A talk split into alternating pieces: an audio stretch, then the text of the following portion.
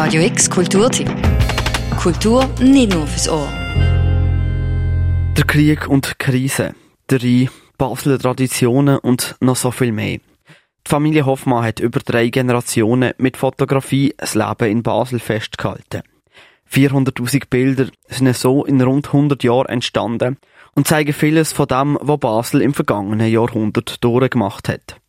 Das Fotogeschäft ist in den 90er Jahren verkauft worden und so ist die Geschichte vom ältesten Schweizer Fotogeschäft zu Ende gegangen. Der David Mark Hoffmann ist der Sohn vom letzten Besitzer von dem Geschäft und hat im November das Buch Foto Hoffmann rausgebracht. Ein Buch, das rund 400 Bilder und Dokumente von dieser Geschichte zeigt.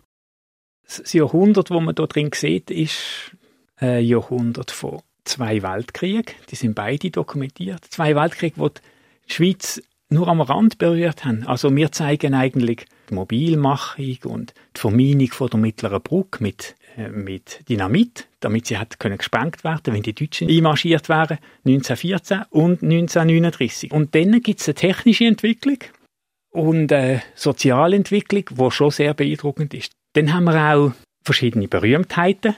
Josephine Baker kommt vor, der Karl Barth kommt vor, der Martin Niemöller, Leute aus dem Widerstand gegen den Nationalsozialismus und so weiter. Und auch die Familiengeschichte von der Familie Hoffmann ist beschrieben. Das Geschäft Fotti Hoffmann ist 1891 vom Theodor Hoffmann an der Clara Stoss gegründet worden. Angefangen hat er damals mit Porträtfotografie. Die Fotografie im Allgemeinen, vor allem aber die Porträtfotografie, ist damals noch in Konkurrenz zu der Malerei gestanden. Und die Fotografie hat nicht einfach als mechanisches Verfahren angeschaut werden, sondern auch als Kunst. Das Fotografengeschäft ist nicht ein technisches Geschäft, sondern eigentlich Fotografen haben sich als Künstler verstanden.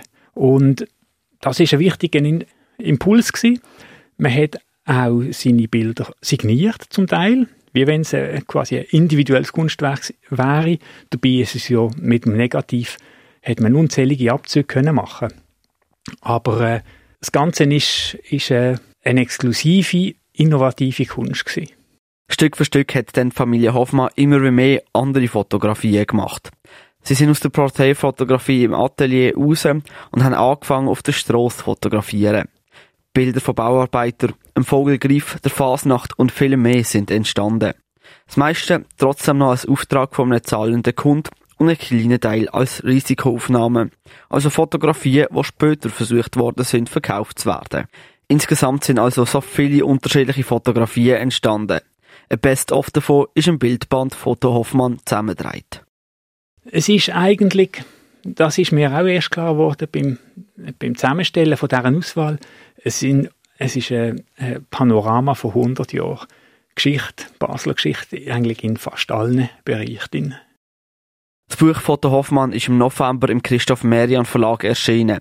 Mit viel Bildern und wenig Text auf über 400 Seiten zeigt das Buch die Geschichte von der Fotografie-Dynastie Hoffmann und die Entwicklung von der Stadt Basel in den letzten 100 Jahren.